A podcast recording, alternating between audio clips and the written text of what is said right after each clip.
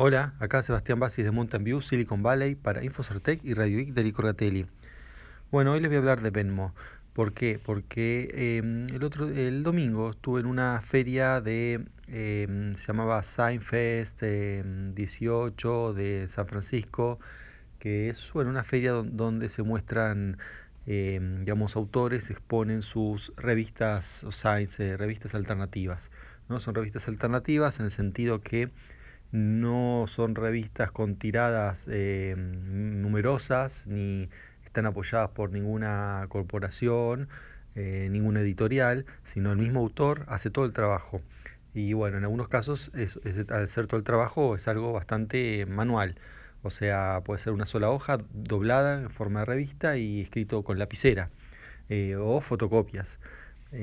eso es algo que bueno viene de la época donde no era tan Em, digamos, común o, no, o eran inaccesibles ¿no? otros medios para editar una revista.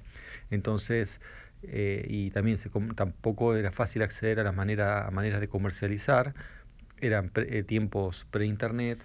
Y mm, bueno, entonces eh, no, no podían acceder, y generalmente no podían acceder porque tenían temas, lo que se le dice temas alternativos, ¿no? No, que no cubren la mainstream media y de todo tipo, ¿no? O sea, puede ser desde lo, oculto, paranormal, lo, eh, medicina alternativa, también este, cosas relacionadas con drogas, eh, sexualidad alternativa, em, o dibujos simplemente que no, no, le interesa a nadie, entonces, bueno, el autor no, no le queda otra que distribuirlos de esta manera. Eso era en el origen, ahora esto es eh, bueno, ya no es tan así, porque pues, todo el mundo, por más eh, digamos, mercado de nicho que uno tenga, puede conseguir, em, digamos, los suficientes eh, seguidores, lectores, pero bueno, igual algunos siguen haciendo esto, una especie de, homenaje, o por divertirse, o porque quieren mantener la, experiencia analógica. Em, así que bueno, interesante el festival, los temas no eran tan alternativos, algunos sí, pero eran temas mm, comunes, eh, relativamente comunes, y menos para, para San Francisco, ¿no? Bueno, eh, ¿qué tiene que ver esto con Venmo? Porque bueno, ellos vendían estas revistas que, como les digo, son muy manuales y muy caseras, entonces los precios eran bajos, la gran mayoría estaba bajo de menos de 5 dólares o 5 dólares, muy raro algunas cosas llegan a 10 o un poco más, pero y, bueno, había muchas de 1 o 2 dólares, había cosas de 50 centavos.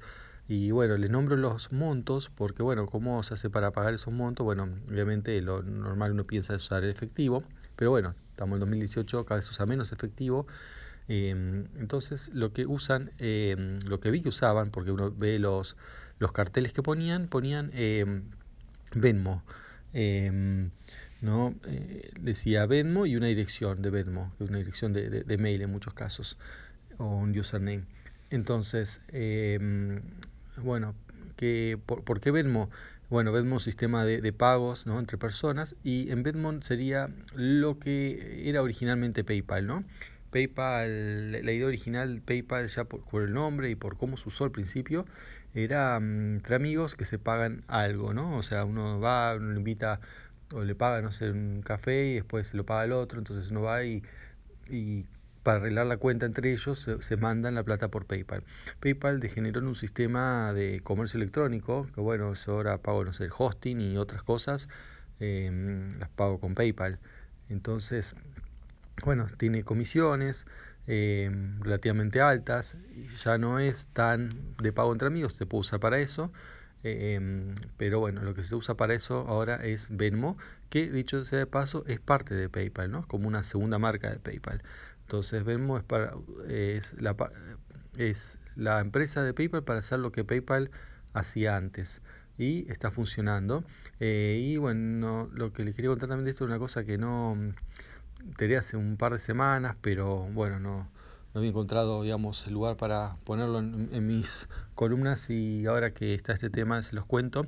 Es una, no sé, para algunos una falla de seguridad, para otros no, eh, pero relacionado con Venmo. Y que es que las transacciones están abiertas al público por default.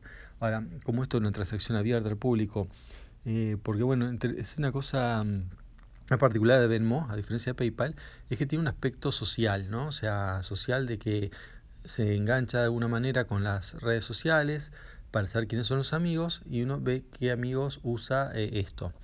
Em, claro, como digamos, no está en Argentina, son muy pocos los amigos eh, que, que, lo usan, en mi caso, en realidad es solamente una persona, o sea, es mi prima que es de acá y, y bueno, lo usa, entonces yo me entero y me dice, eh, tal le pagó a tal persona, ¿no? O sea, una persona conocida y por lo pronto, digo, a mí que me interesa, ¿no? Saber que tal le pagó, pero bueno, en grupos de amigos eh, le dice cuánto le pagó, qué día y por qué concepto.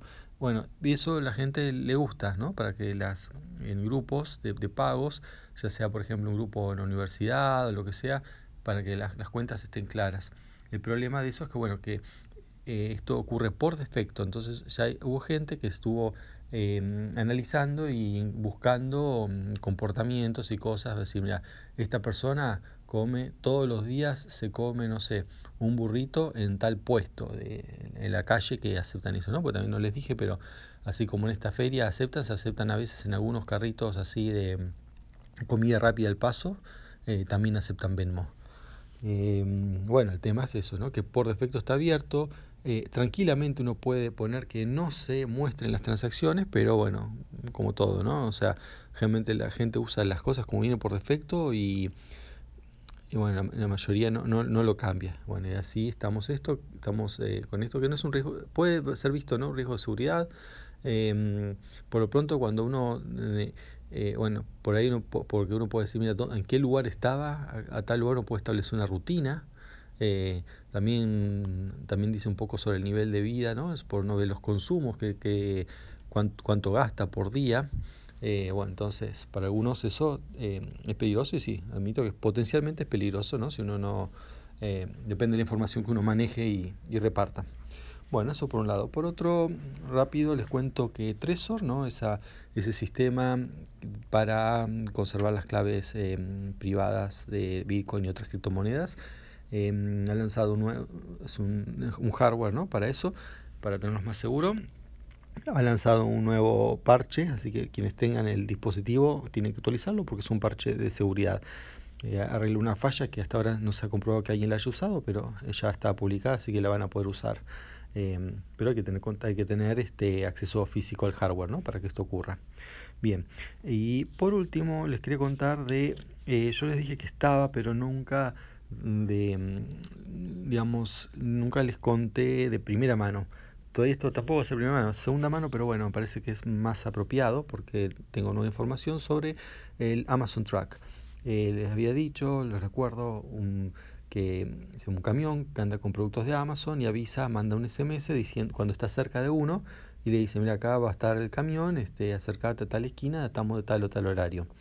Bueno, como el camión está en San Francisco, yo ahora estoy trabajando en Silicon Valley, que es al sur, no, no tengo tiempo, pero bueno, justamente eh, tenía una amiga que, que, que, estaba de visita y le dije, oh, mira, fíjate a ver el camión este, que, que cómo es, ¿no? Para si puedes contar algo.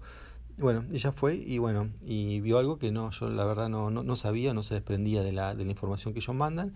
Y es que, por eso dice, mira, acá hay un, una oferta, el camión va a tener esta oferta. Ahora que el camión vaya a tener esa oferta, yo no sabía que era que va a tener solamente esa oferta. Eh, sino que bueno, por la publicidad inicial se entendía como que iba a ir con varias ofertas por ahí destacaban una. O sea, como un supermercado es la publicidad de, una cosa, pero el supermercado sigue teniendo las cosas. Bueno, acá el carrito no es así, sino que dice, por ejemplo, tengo esta cámara de fotos a este precio y el único producto que se puede comprar en el Amazon Track es esa, esa cámara de fotos. Así que bueno, eso lo hace que sea bastante limitado, ¿no? Si uno justo no, no le interesa lo que tiene, realmente no vale la pena ir ahí porque no, no aporta nada. Así que tengo fotos, las puedo pasar por el canal de Telegram de Infocertec eh, pero bueno, básicamente es un camión tipo lo de food truck, pero bueno, con mercadería de, eh, de Amazon, una sola mercadería y, y a veces hacen algunas cosas, tipo algunos pequeños espectáculos, ponen algún, eh, digamos, alguna más postería y cosas para que uno se saque fotos, pero no, no, no mucho más. Bueno, eso es todo por hoy, hasta la próxima, chao.